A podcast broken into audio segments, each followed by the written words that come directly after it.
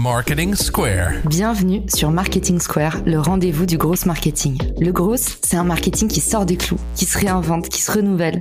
C'est aussi un mindset qui repose sur l'envie de se dépasser, de se détacher de ses opinions une bonne fois pour toutes et d'apprendre en continu. Si tu te reconnais dans cette description, que tu sois débutant ou expert, abonne-toi. Ce podcast va devenir ton meilleur allié. Souhaitez augmenter vos conversions et décrocher plus de rendez-vous J'ai un secret à vous révéler. L'extension Refer se connecte partout où se trouvent vos prospects. LinkedIn, HubSpot, Salesforce. En un clic, activez le bouton magique Rencontrer et laissez Refer identifier les meilleures personnes pour vous présenter. Placez le meilleur de la technologie au service d'une meilleure prospection. Découvrez Refer sur refer.social ou cliquez sur le lien dans la description. Bonjour à tous et bienvenue dans ce nouvel épisode de Marketing Square. Aujourd'hui, on retrouve un des personnages clés du podcast, Romain Bouvet, qui est déjà venu animer plusieurs épisodes. Il est docteur en psychologie sociale et cognitive et aujourd'hui, il va nous aider à éviter le biais du gentil. Salut Romain, bienvenue dans le podcast. Salut Caroline et encore merci pour ton invitation. C'est toujours un plaisir pour moi d'être présent dans ton podcast. Et on s'est de nouveau retrouvé dans les commentaires puisque je racontais cette vidéo qui par hasard, a généré plus de 10 millions de vues sur Instagram, TikTok et LinkedIn. C'est une vidéo où je partageais une réflexion un petit peu par hasard qu'on avait eue avec un de mes copains qui s'appelle Jordan. Je l'embrasse s'il écoute le podcast. Et on se disait tous les deux pendant nos vacances en Guadeloupe, bah tiens, c'est quand même un peu bizarre la vie. Moi, j'ai remarqué que après avoir dit oui plusieurs fois à des gens, après avoir rendu service outre mesure, eh ben le moment où je disais à la personne, bah là, écoute, euh, ça va être compliqué pour moi, bah, la personne prenait le seum, en fait. Mais attends, euh, comment ça se fait qu'elle me dit non? Un peu comme si on avait mal habitué les gens. Et à côté de ça, on avait fait l'observation inverse chez les gens qui avaient l'habitude de dire tout le temps non et qui étaient tout le temps un petit peu euh, égoïstes, quoi, on va dire, sans mauvais jugement de valeur, mais tu vois, qui s'intéressent pas trop à ce qui se passe autour. Bah, ces gens-là, le moment où ils disent oui, comme une traînée de poudre, en fait, les gens vont dire, bah, attends, il paraît qu'en fait, il est super sympa, tout ça. Et on s'était toujours dit, mais c'est tellement bizarre. Il n'y a aucun biais cognitif qui nous permet d'expliquer ce comportement. Alors, il y en a certains, le biais de récence, tout ça, on va en parler ensemble, mais on n'arrivait pas à craquer. Qu'est-ce qui fait que le cerveau humain, il est quelque part euh, ingrat ou est-ce qu'il marche à l'envers? Mais écoute, tu appuies sur un, point très important et c'est même une question de recherche. Il faut savoir que ton TikTok, il a été vu par des chercheurs en psychologie sociale qui sont rattachés au CNRS et ils m'en ont parlé, on a discuté et je lui disais, bah, écoute, je la connais, elle s'appelle Caroline Mignot. Alors pourquoi ça leur parle? Parce que c'est un problème qui est actuellement demandé par les entreprises, par les grandes boîtes hein, qui financent la recherche dans le management. Et c'est un problème finalement qui vient du management bienveillant parce qu'aujourd'hui on forme à ce management bienveillant qui est en contrario au management de la terreur. Et là, c'est le retour qu'on reçoit aujourd'hui, c'est on me traite de manipulateur, on me traite parfois de pervers narcissique, alors que je fais un effort considérable pour justement porter ce management bienveillant. Donc, tu appuies sur un thème, je pense, important, et je pense que tu es la première à, à, mettre ça sur Internet, sur les réseaux sociaux. On n'entend pas parler, en fait, même sur Google, quand on fait des recherches, on n'entend pas parler de ce problème qui est finalement un vrai problème je t'avoue que cette discussion, elle est restée entre Jordan et moi jusqu'à ce que Clément vienne faire des vidéos chez moi et que ça sorte comme ça. Et on a posté la vidéo. Et là, en fait, euh, j'ai gagné 10 000 followers sur Instagram, 10 millions de vues cumulées et des milliers de messages. On en parlait en off avec Romain, les messages sur les réseaux sociaux qui sont un peu euh, dangereux pour notre santé mentale. Mais honnêtement, pendant une semaine, j'ai pas pu ouvrir ma messagerie Instagram tellement j'avais des témoignages de gens qui disaient, mais moi aussi, je comprends pas, on m'a fait ça. Tout le monde s'estime un peu la victime des autres parce qu'en fait, on est tous le gentil de l'histoire. Je voulais craquer avec toi. C'est quoi le biais du gentil et euh, comment est-ce qu'on peut expliquer ce phénomène et aussi s'en prémunir? Après une discussion justement avec plusieurs chercheurs, on a pris le temps de bien discuter. J'avais fait déjà une première réponse sur LinkedIn et je vais appuyer cette réponse puisque nous sommes plus ou moins d'accord sur l'explication. Mais même, on va aller plus loin. Je vais te donner une technique qui n'est pas encore publiée. C'est-à-dire qu'on va pas retrouver cette solution dans des livres de psychologie pour justement se prémunir de cet effet. Alors, premièrement, on retrouve cet effet chez les CEO, chez les euh, directeurs, chez les managers qui sont bienveillants, qui font des efforts, puis ils font une erreur, où ils gèrent mal leurs émotions, ils sont en colère, et vu que ce n'est pas cohérent, ils deviennent des manipulateurs. Et à contrario, on a des personnes qui sont autoritaires, qui appliquent un management de la terreur, mais une fois, ils font un truc très bienveillant et là, ils sont valorisés. C'est totalement injuste. On retrouve également ce phénomène chez les salariés, chez les salariés dévoués. Ça veut dire qu'ils vont dire oui à tout, ils vont travailler plus tard le soir, ils vont être euh, super sympas finalement en acceptant des tâches non rémunérées. Et le jour où ils disent non, ils sont mal perçus.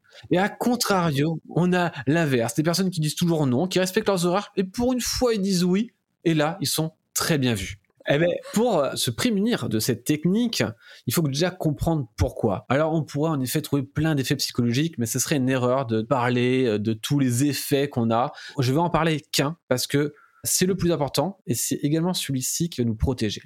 En réalité, pourquoi finalement on se fait avoir Car c'est irrationnel, c'est totalement irrationnel. D'ailleurs, on pense hein, que l'humain est rationnel. On penserait d'ailleurs que on va prendre tous les côtés positifs et on va les additionner et on va soustraire l'aspect négatif pour évaluer une personne. Mais on marche pas du tout comme ça. On n'est pas un Superman de la décision. On ne sait pas évaluer une personne. On est biaisé. Et on est biaisé à quel point? C'est simple. En fait, notre piège, c'est ce qu'on appelle le biais de la cohérence. Alors, ce biais, tu le connais, c'est le besoin de cohérence, ce besoin qu'a mis en avant Robert Cialdini, que tu connais déjà notamment dans la communication engageante. C'est le principe de demander quelque chose, d'obtenir un premier oui ou un acte préparatoire pour ensuite avoir plus de chances d'avoir une requête acceptée juste après. C'est ce besoin d'être cohérent. Mais c'est le même phénomène quand on juge une personne. Notre monde, on a besoin de le prédire. Donc on a besoin d'un monde cohérent, surtout pour l'humain. Donc quand on juge une personne, on a besoin de prédire ses comportements que ce soit bonne ou mauvaise. Et ça, c'est un point important pour nous. On n'aime pas ce qui est incohérent, car c'est de l'incertitude pour l'humain. Et l'incertitude, on n'aime pas ça. Alors, du coup, quand on juge une personne, on juge sur si la personne, elle est bonne à chaque fois, et qu'une fois, elle fait une mauvaise action, alors pour notre cerveau, c'est incohérent. Donc, c'est négatif tout simplement. Surtout si la dernière action elle est négative. On va dire ici, la personne est incohérente, elle m'a menti, elle n'est pas finalement comme elle dit, donc c'est incohérent, donc c'est une mauvaise personne, donc c'est une évaluation négative. Oui, mais l'inverse s'applique aussi, Romain, parce que du coup, quelqu'un qui se conduit comme une enflure et qui, une fois, va faire une bonne action, bah, le cerveau, il est tout aussi déstabilisé. Totalement, sauf que quand on ne juge pas les actions négatives comme une action positive. Une action positive, elle est souvent ce qu'on appelle une cause externe. C'est-à-dire que si la personne elle a fait quelque chose de positif, c'est qu'il y a quelque chose on va dire, qui a fait que ça l'a poussé à être sympa. Donc, qu'il y a quelque chose externe qui a changé chez lui, qui fait que bah, c'est positif. Donc, vous avez des bonnes notes, vous travaillez bien, bah, forcément, euh, soit vous avez de la chance, soit vous avez travaillé, mais c'est une cause externe qui va arriver. Donc, quelque chose de positif, il y a une cause externe qui va faire qu'on va accepter ça. Par contre, quand c'est négatif, c'est forcément une cause interne. Ça veut dire que la personne est mauvaise. Ça vient de sa personnalité, ou elle nous a menti. C'est ça la différence, c'est qu'on n'évalue pas une cause bonne mauvaise. De la même façon, quelqu'un qui a réussi, il a de la chance, quelqu'un qui a échoué, c'est de sa faute.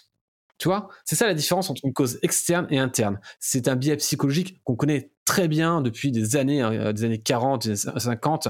C'est ce qu'on appelle l'attribution causale ou l'erreur d'attribution. J'adore Romain, merci pour tout ce que tu nous partages. Et donc du coup, comment est-ce qu'on peut se protéger de ce phénomène-là finalement? Parce que tu vois, moi j'ai eu pas mal de conseils, évidemment, je sais pas combien il y a de milliers de commentaires, je crois que j'ai à peu près 30 000 commentaires sur Instagram. Tout le monde y allait de son petit conseil. Moi, ce que j'avais conseillé dans le corps de mon poste, c'est que je disais en fait, dans ces cas-là, si vous êtes de nature à donner et que euh, vous tombez beaucoup sur des abuseurs, ce qu'il faut faire, c'est être plus sélectif avec son entourage et la deuxième chose, c'est être plus patient parce que quand on est de nature généreuse, on a envie de tout donner d'un coup. Et du coup, soit il y a ceux qui prennent et qui donnent en échange et naissent des amitiés incroyables. Et puis, bah, parfois, il y a un peu les 10% d'erreurs. Bah, il y a ceux qui prennent et derrière, bah, soit ils te mangent le bras, soit ils t'en demandent encore et tu tombes un peu dans des relations euh, toxiques. Donc, pour moi, c'était ça. C'était mieux s'entourer, être plus sélectif. Et la deuxième chose, être plus patient, particulièrement dans les nouvelles relations qu'on noue. Il y a plein d'autres gens aussi qu'on dit, il faut pas dire oui si t'en as pas envie ou ça te fait pas plaisir mais ça, moi, Romain, je trouve que à ce moment-là, tu fais plus rien pour les autres. Moi, quand j'aide des amis à déménager, quand j'aide euh, mon cofondateur à faire un truc et qui est pas dans mon scope, bah non, ça me fait pas plaisir. Mais en fait, je trouve ça normal d'être là pour les autres. J'étais un petit peu mal à l'aise par rapport à ces commentaires qui me disaient il faut que ça te fasse plaisir, sinon c'est que tu te forces et que tu t'écoutes pas. Et tu as totalement raison, ce n'est pas un bon conseil de dire euh, on doit accepter seulement ce qui nous fait plaisir. Ce serait même très individualiste. La relation, c'est une concession dans tous les cas. On a d'ailleurs cet effet de réciprocité qui est important, encore une fois, hein, mis en avant par Robert Cialdini. C'est le ciment du lien social. C'est-à-dire que oui, il y a des choses, ça fait pas plaisir de déménager, c'est clairement, mais on doit rendre service. Et après, la personne va nous le redonner dans tous les cas. Il y aura cette dette sociale. On n'est pas obligé de l'attendre, cette dette sociale, mais indirectement, finalement, ça va quand même la créer. Donc, non, il est normal, en effet, d'accepter et de même, parfois même, dans son travail, de faire des concessions et que ce soit d'ailleurs réciproque. Ça fait partie de la nature humaine et de la relation amicale ou de la relation même avec son conjoint. En fait, c'est simple. Relation sociale égale concession avec les autres, quand on travaille, il y a des concessions, même sur sa propre personnalité. On ne doit pas imposer constamment sa personnalité, on doit faire des concessions ou un compromis, ce qui est normal dans toute interaction. Donc ce n'est pas la meilleure façon de faire. La meilleure façon, elle est très simple. Vu que le problème est un problème de biais cognitif, c'est une erreur de notre raisonnement. Dans ces cas-là, on sait aussi l'identifier. On sait maintenant que c'est notre besoin d'être cohérent. Par exemple, un président ou un quelqu'un de connu, il faut qu'il soit cohérent. Donc quand il s'est chopé, eh ben, trop tard. Il peut pas revenir en arrière, il va devoir mentir et d'être cohérent pour euh, son image parce que cohérent, on aime bien, on n'aime pas les gens incohérents entre ce qu'ils disent et ce qu'ils font. D'ailleurs, des études montrent qu'on les perçoit comme faibles et pas consistants. Alors, qu'est-ce qu'il faut faire pour un manager, pour un CEO ou pour même n'importe qui?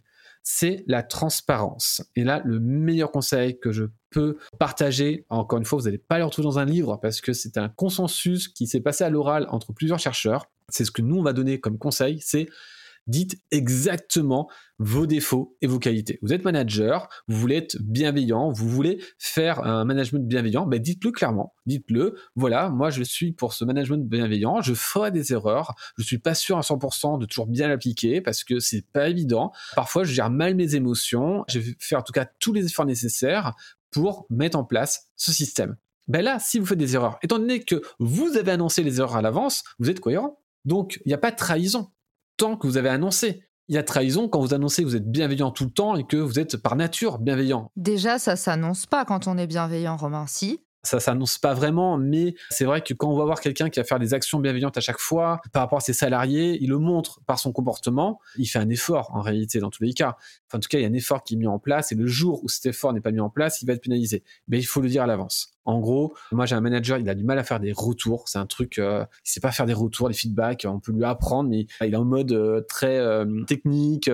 Mais maintenant, il dit, je ne sais pas faire des retours. Et eh ben, c'est OK que les salariés, les salariés lui reprochent pas, en fait, qu'il ne sait pas faire des retours. Le plus important, c'est de ne pas accepter, notamment, bah, trop vite des demandes. Parce que là, vous êtes un peu dans le rapport de soumission, notamment, et ça, c'est pas forcément positif. Il faut dire oui, j'accepte avec plaisir, mais savoir mettre des limites et le dire que, clairement, parfois, vous pouvez pas. Là, vous faites exceptionnellement. Donc oui, vous travaillez plus tard le soir, exceptionnellement.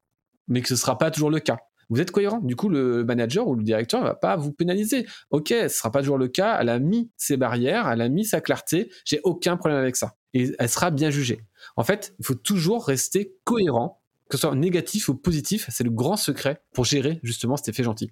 Est-ce que ça veut dire que prochaine fois qu'un de nos potes nous dit euh, tiens je déménage dimanche prochain, on dit je t'aiderai exceptionnellement? Ça m'arrange pas, mais je vais t'aider bien évidemment. Mais je t'avoue que je suis sous l'eau. Mais euh, voilà, déménagement, je sais ce que c'est, c'est compliqué. Je vais faire l'effort. Ça, c'est transparent, c'est cohérent et c'est honnête surtout. Et je pense que c'est ça qui est important, c'est que les gens qui sont transparents avec leurs pensées, ben en fait, ils ont moins de problèmes avec les autres et d'ailleurs, ils sont plus respectés. Euh, moi, j'étais totalement l'inverse. J'étais quelqu'un qui n'arrivait pas à dire non, donc je disais oui, euh, même à des choses qu'il fallait vraiment pas dire oui. J'étais trop gentil, même les étudiants quand ils me demandaient des faveurs, je disais oui. J'avais beaucoup de mal à dire non. J'ai accepté des conférences payantes gratuites parce que en fait, la personne me disait euh, c'était trop important pour elle et tout ça, et je sais pas pourquoi j'ai dit oui. J'ai dit oh, pourquoi j'ai fait ça? C'est gratuit, ça me coûte vachement du temps. Même avec les clients, j'ai beaucoup de mal à dire non. Et en fait, ça m'a vraiment été pénalisant parce que quand j'avais 18 salariés, mais forcément, vu que je ne sais pas dire non, même à la fin, ça s'est retourné contre moi. Donc j'en ai vraiment eu des conséquences parce que j'étais pas transparent et même je n'osais pas dire, faire des retours négatifs en disant, ben ça c'est pas trop ce qu'il fallait faire. Et vu que je voyais que ça vexait la personne, ben, je revalorisais derrière, alors que j'aurais dû dire, non, là, c'est pas ce qu'il faut faire pour le client, mais d'être euh, bienveillant, mais de savoir justement mettre des barrières ou euh, éviter. Et à la fin, ben, je n'osais même plus dire les retours, donc le client, il avait quelque chose de moyen, parce qu'à un moment donné, ben, j'avais du mal à faire ces retours-là, ou j'avais du mal à dire non ou mettre des limites à certains salariés. Et ça s'est retourné violemment contre moi. Et aujourd'hui, j'ai compris que être transparent, c'était la meilleure des choses. Même quand vous êtes dans un magasin, si ça vous a pas plu, eh ben c'est mieux. Avant, on me disait, est-ce que ce fromage vous l'avez aimé? Je vais dire oui. Maintenant, je dis non, j'ai pas trouvé cool quand je vais dans les hôtels, maintenant, je dis, avant de mettre 10 ou 8, parce qu'on me demande de mettre des bonnes notes, ben, je dis, bah non, là, j'ai pas forcément apprécié ça, ça, ça. Et ben, je suis beaucoup plus respecté. Là, ils me trouvent des super fromages, j'en ai plus de mauvais, et même pour le vin. Et ça m'a beaucoup aidé. Et je pense que la transparence, et d'ailleurs dans les études, dans tous les cas, c'est ce qu'on va montrer, c'est que les gens transparents, qui donnent leurs états, qui sont parfois négatifs, leurs défauts et euh, leurs qualités, ils sont clairs sur ça, et ils ont moins de problèmes. Si Elon Musk dit, écoutez les gars, je suis un peu taré, parfois je prends des trucs totalement perchés, et bien en fait les gens disent, ok c'est bon, ça marche, t'es cohérent, sois perché. Tant qu'on est cohérent en fait.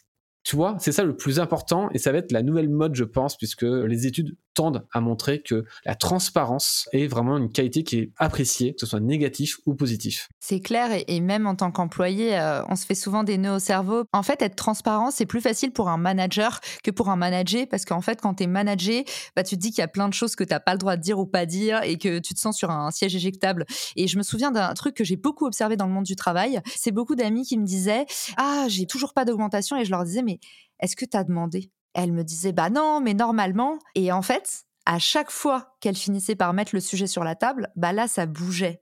Et en fait, c'est exactement ça. Et Dieu sait que c'est difficile, en fait, de mettre ces sujets sur la table. Mais souvent, on préjuge que l'autre y sait et qui fait semblant de pas en parler. Et du coup, malheureusement, ce manque de transparence ou de communication en entreprise, ça fait que parfois se creuse un fossé entre manager et manager où tu dis il fait exprès parce que tu penses en fait qu'il y pense alors que ton manager, il a dix autres personnes à gérer, il a complètement oublié qu'après l'évaluation annuelle, tous les deux ans, il y avait potentiellement une augmentation. Donc ouais, oser être transparent, oser dire des choses qui sont euh, parfois un petit peu délicates, oser dire non aussi. Moi, par exemple, je suis en train d'apprendre sur le terrain que quand tu dis non, en fait, faut pas trop justifier parce que euh, quand justement je vais dire non à bah il y a plein de gens que j'adore qui me demandent pareil des conférences gratuites, venir dans leur entreprise pendant une demi-journée, parler de LinkedIn, tout ça et je suis obligée de leur dire non mais tu vois, je leur donnais beaucoup de justifications et je me retrouvais dans un truc encore pire où la personne me disait euh, ah bon, tu trouves ça trop long? Bah viens que une demi-heure et je disais bah écoute en fait une demi-heure avec le déplacement, ça fait quand même euh, et je m'embourbais. tu vois la situation, vous voyez pas Romain mais il est en mode oui oui, ça me parle.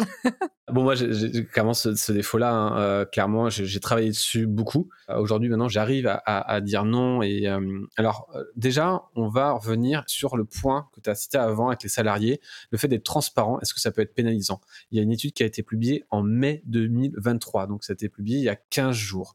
Elle est très importante cette étude parce que justement, ils ont vérifié cette hypothèse. Ils ont vu qu'en fait, que les salariés qui étaient trop à dire oui et à tout le temps à faire beaucoup plus. Alors déjà, quand il y a une urgence, c'est toujours eux qui sont ciblés. Deux, est-ce que ça va augmenter leur salaire au fil des années? Eh ben non. En fait, être dévoué, comme ils disent, ça ne donne pas plus d'argent. Pire encore, est-ce que ça va permettre d'avoir des meilleurs postes à la fin? C'est ce qu'on pense. On pense sincèrement que en étant plus dévoué derrière, on aura des meilleurs postes. Ben non, parce qu'on va préférer des personnes qui ont une personnalité, qui savent dire non, qui savent justement connaître leurs limites, parce que quand on veut monter, c'est qu'il y a souvent de la responsabilité, donc on cherche des personnalité. Et à partir de là, on a vu que les personnes finalement qui savaient dire non ou qui disaient non étaient beaucoup plus valorisées dans la société, puis elles font plus peur, bien évidemment, à un manager ou un directeur, parce que les gens qui ont du caractère, bah, finalement, et les hommes ont un avantage sur ça, on le voit, qu'ils osent beaucoup plus, et eh ben, ils ont plus de chances d'augmenter dans la société. Et donc, c'est un point important à apprendre pour un salarié ou n'importe qui, à justement dire ses besoins, à donner ses besoins et d'être très clair dessus. il y aura beaucoup plus d'avantages. Un directeur ne dira pas ah non non non ça marchera pas. C'est pas vrai. Au contraire, il va beaucoup plus apprécier. Il sera même plus impressionné et lui ça lui donne un cadre. Et s'il réagit mal à ça, c'est que vous devez absolument quitter votre société. En tout cas, c'est pas une bonne société dans tous les cas. Donc c'est important de donner vos besoins. Il n'y a aucun problème avec ça. Et d'ailleurs dans tous les cas, en termes de probabilité, vous aurez beaucoup plus de chances d'augmenter dans la société effectivement développer son assertivité et pas avoir peur aussi de demander parce que au final on peut se frustrer, on peut se démotiver pour des problèmes qu'on s'est inventés ou des intentions qu'on a préjugées. Donc ça effectivement euh, hyper intéressant. Et pour savoir dire non, alors est-ce que je suis le meilleur pour savoir dire non? Honnêtement, je suis comme toi, comme beaucoup, j'ai eu beaucoup de mal et je l'ai appris récemment. Et encore une fois, j'essaie toujours d'apprendre aujourd'hui. Alors les études que je devrais suivre pour le coup, et j'ai eu beaucoup de mal à les suivre, c'est d'être tout simplement, encore une fois, court et clair. Plus vous justifiez, moins ça va être apprécié. Donc si vous faites 4-5 lignes, vous êtes dans la justification, vous êtes dans l'excuse. Donc c'est mal perçu. Les messages les mieux perçus, ce sont les messages courts en disant tout simplement que actuellement ce n'est pas possible ou tout simplement que ce n'est pas possible et que les prix sont euh, de cet ordre-là. Et vous envoyez vers un site web ou vers l'inscription ou en fait dire tout simplement non, ce sera pas mal apprécié. Ce qui est important, c'est le message court. La justification fait que ça s'excuse et ce n'est pas bon du tout. Donc ça, ça a été montré à travers des messages justement longs, courts. En fait, le simple nom suffit largement en disant. Alors, il faut toujours dire pourquoi. Il faut pas dire parce que vous n'avez pas le temps. En gros, il faut pas maîtriser la personne. L'erreur, ce serait de dire non mais vous croyez quoi? Enfin, si j'avais le temps euh, de faire une conférence pour vous. Euh, pour en plus 20 personnes euh, dans votre assos, vous avez un budget de 400 euros, moi je t'ai payé 4500 euros. Parce que parfois on est attaqué, on se sent attaqué. Mais moi, j'ai reçu tellement de demandes, à un moment donné, leur dis, dans ma tête, je me sentais attaqué en disant, mais vous croyez que j'ai le temps de faire ça, mais vous me dévalorisez. En fait, il faut jamais le prendre comme ça. La personne ne peut pas savoir, donc toujours répondre de façon extrêmement bienveillante, simple et court. Et attention à ne pas donner des émotions. Une personne va vous attaquer quand vous partagez vos émotions. C'est comme les gens un peu manipulateurs, ils vous manipulent quand vous partagez vos émotions un refus pour pas s'excuser. Au pire, on remercie de votre demande, on ne s'excuse pas à aucun moment. Malheureusement, les conférences sont aujourd'hui à 4500 euros ou à 3000 euros à une heure et les dates sont à partir de novembre. Et la personne va dire, bah, nous, on peut pas, merci beaucoup, il y aura aucun problème avec ça. En fait, les gens, ils ont aucun problème. Aucun problème. Oui, alors le problème est chez nous et le problème c'est aussi encore une fois que quand tu as habitué les gens à rendre service, on se dit bah tiens, cette personne, elle aime bien rendre service, elle a rendu service à X, pourquoi elle le fait pas pour moi? Alors là, le changement va être en effet euh, mal pris quand euh, y a la personne disait oui avant et a dit non maintenant, c'est pas évident pour la personne de le comprendre et il faut pas le justifier mais en donner une raison. Qu'actuellement il y a une explosion des demandes et que j'ai dû revoir ma façon de travailler et un peu ce genre d'explication. le plus important, c'est qu'il y ait une explication qui soit pas rationnelle, parce qu'on n'est pas rationnel, mais qui explique ce changement. Donc c'est ce qu'on appelle l'effet pourquoi, donner une raison sans se justifier, sans s'excuser, mais par contre donner une justification valable qui est simple. Aujourd'hui, je reçois énormément de demandes depuis euh, quelques temps et il est difficile pour moi de répondre à toutes les demandes. Donc aujourd'hui, c'est comme ça que ça fonctionne. Il y avait quelqu'un qui m'a donné une autre astuce qui me disait quand on faisait des demandes trop importantes, donc par exemple pour lui c'était de prendre des photos en selfie, lui il dit ah là je peux pas c'est ma ligne rouge. Mais quand vous dites c'est ma ligne rouge, bah, les gens ils disent ok. Et je lui demandais ah bon pourquoi tu dis ça? C'est marrant. Bah, il me dit bah en fait c'est simple quand les gens euh, que c'est la ligne rouge ils sont totalement ok avec ça il y a aucun problème j'ai personne qui va débattre parce que je dis ma ligne rouge. C'est euh, une bonne technique aussi qui peut être pas mal. Entendu. Donc, pour résumer, comment dire non? Tu nous dis déjà, soyez honnête et donner les vraies raisons. C'est vrai qu'on connaît l'effet boomerang d'un mensonge en fait, hein, c'est toujours découvert. Ou soit c'est découvert, soit c'est trop lourd. Je me souviens d'une amie qui arrivait jamais à dire non quand on lui demandait une cigarette. Et du coup, elle m'avait expliqué hyper fière d'elle qu'elle avait toujours un paquet vide dans sa poche et que du coup, elle montrait le paquet vide et je m'étais dit, mais oh, t'imagines te retrouver à avoir deux paquets sur toi parce que t'arrives pas à être honnête, parce que tu culpabilises quand tu dis non. Je me disais, mais c'est encore pire quelque part que de culpabiliser après. Comment c'est possible Mais voilà, on avait 14 ans hein, pour info, mais je me souviens, elle s'appelait Marilou, cette copine, si elle nous écoute. Et euh, du coup, elle était très fière de nous raconter son truc, son astuce. Donc voilà, première chose, soyez honnête, quoi qu'il vous en coûte. Et en fait, soyez bien dans vos pompes aussi. C'est pas être un salaud que de penser d'abord à soi. On met le masque de survie d'abord sur soi. Deuxième chose, tu l'as dit, ne mettez pas d'émotion. T'as tellement raison là-dessus. Moi, un des meilleurs trucs qu'on m'a dit, c'est quand vous avez un message qui vous énerve, vous allez faire un cours de sport. Et honnêtement, moi qui fais partie des hyperactifs, du coup, je réponds très vite. Tu vois, dès qu'on me dit un truc, je vais dire ah bah non. Et puis je te l'ai expliqué deux fois, donc là, je vais avoir toujours le même argument. Tu vois, typiquement, on sent l'irritabilité. Éviter les adverbes comme surtout. C'est toujours un petit peu euh, la communication non violente. C'est toujours un petit peu des clés pour pouvoir justement euh, moins rentrer dans l'irritabilité dans vos échanges écrits où c'est très difficile de mal interpréter. Donc, ne mettez pas d'émotion comme a dit Romain. On s'éloigne de l'ordinateur et on fait attention à ces éléments de discours. Si vous êtes plus à l'aise à l'oral, hop, un message vocal. Et puis, bah, surtout, si les bras vous en tombent, vous savez pas quoi dire, essayez de rien dire. On en parlait avec Romain qui disait maintenant les haters, on en parlera peut-être dans un prochain épisode, mais Romain il disait maintenant les haters, moi je bloque direct. La flemme en fait, économisez-vous aussi et écoutez-vous vous. Tu nous as dit aussi le pouvoir du pourquoi, donner les vraies raisons sans vous justifier et ne pas dire désolé. Alors moi, je passe mon temps à dire désolé et t'inquiète. C'est un tic de langage et c'est extrêmement énervant et pour moi et pour les autres. Et la dernière chose que tu nous as dit, c'est dire clairement ses limites et avant de s'énerver en fait de façon hyper euh, pratico-pratique. Exactement, donner sa ligne rouge aux autres, c'est au moins, c'est quelque chose qui permet d'être très clair, c'est utilisé en rhétorique. C'était Clément Viktorovitch qui m'avait donné ce conseil, qui est très fort en rhétorique justement, qui est d'ailleurs le leader dans le domaine pour moi, euh, et donc voilà, qui m'avait donné ce, conseil de ligne rouge.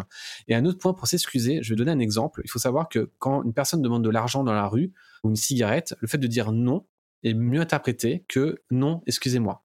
Un, parce que c'est pas vrai, on n'est pas excusé, en fait, donc ça l'agresse, parce que vous n'êtes pas désolé. Ah non, je suis désolé. Non, c'est pas vrai, vous n'êtes pas désolé. Et ça, ça agresse la personne, et la personne, ça lui donne plus d'opportunités même à continuer à vous demander ou à même à, peu vous suivre. En tout cas, l'excuse n'est pas une bonne stratégie quand on refuse quelque chose. Donc quand on vous demande de l'argent ou euh, une cigarette, juste dire non, ça suffit largement, et ce sera plus efficace que dire non, je suis désolé. Je suis désolé est mal apprécié, et surtout que ça donne une porte d'entrée pour la personne.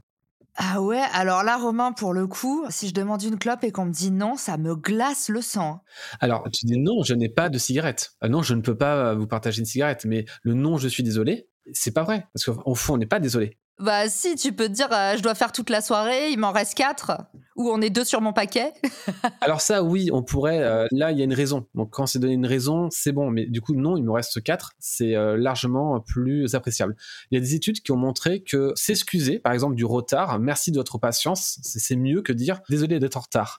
Donc, par exemple, tu étais en retard tout à l'heure, tu aurais pu dire merci pour ta patience, Romain, au lieu de je suis désolé de retard. Et eh bien, en fait, quand on dit je suis désolé ou quand on s'excuse, dans tous les cas, la personne ne le prendra pas si bien que ça. C'est toujours une forme, pas d'agression, mais c'est vu plus négativement que de remercier. Ben c'est pareil pour quelqu'un qui demande dans la rue, si euh, tu vas le voir, tu dis, euh, tu préfères qu'on te dise non clairement ou qu'on te dise non, je suis désolé. Ben, le désolé, tu verras que c'est plus agressif pour lui. Alors moi, j'avais fait ça parce que je suis toujours en train de m'excuser, et on m'avait dit, alors c'était quelqu'un de la police qui m'avait dit ça. Quand j'étais en stage auprès de, de la police, euh, quand j'étais en master, on m'a dit, Romain, ne t'excuse jamais quand on te demande quelque chose. Et ça m'a marqué. J'ai dit, ben pourquoi? Ben t'as vu, il t'a suivi, il a continué.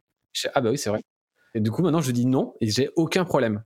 Donc, L'excuse n'est pas toujours la meilleure. Parfois, il est utile, mais c'est pas toujours la meilleure solution.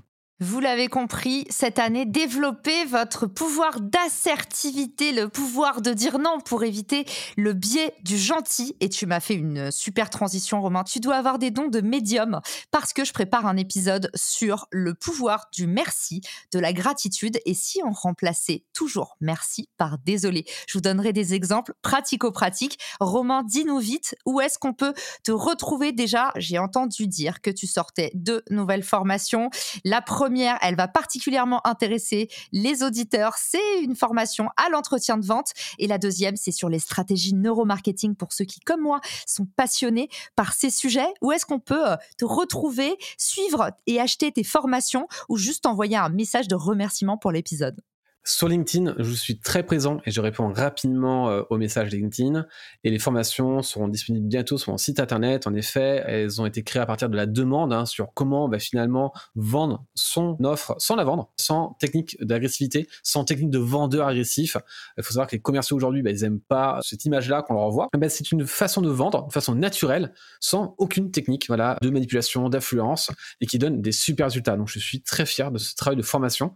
Et l'autre, c'est la stratégie de marketing, c'est comment présenter son offre sur les réseaux sociaux, sur son site internet, en finalement jouant sur les leviers psychologiques euh, du cerveau. Et en fait, c'est plutôt comment rendre évident son offre, tout simplement sans, encore une fois, technique agressive, euh, de fausses promotions, euh, en étant totalement naturel et sans survendre son produit. Génial. Et eh ben, merci beaucoup, Romain, d'avoir été avec nous. On mettra tous les liens dans les ressources de l'épisode. Et puis surtout, je vous dis à très vite pour un prochain épisode de Marketing Square. Ciao!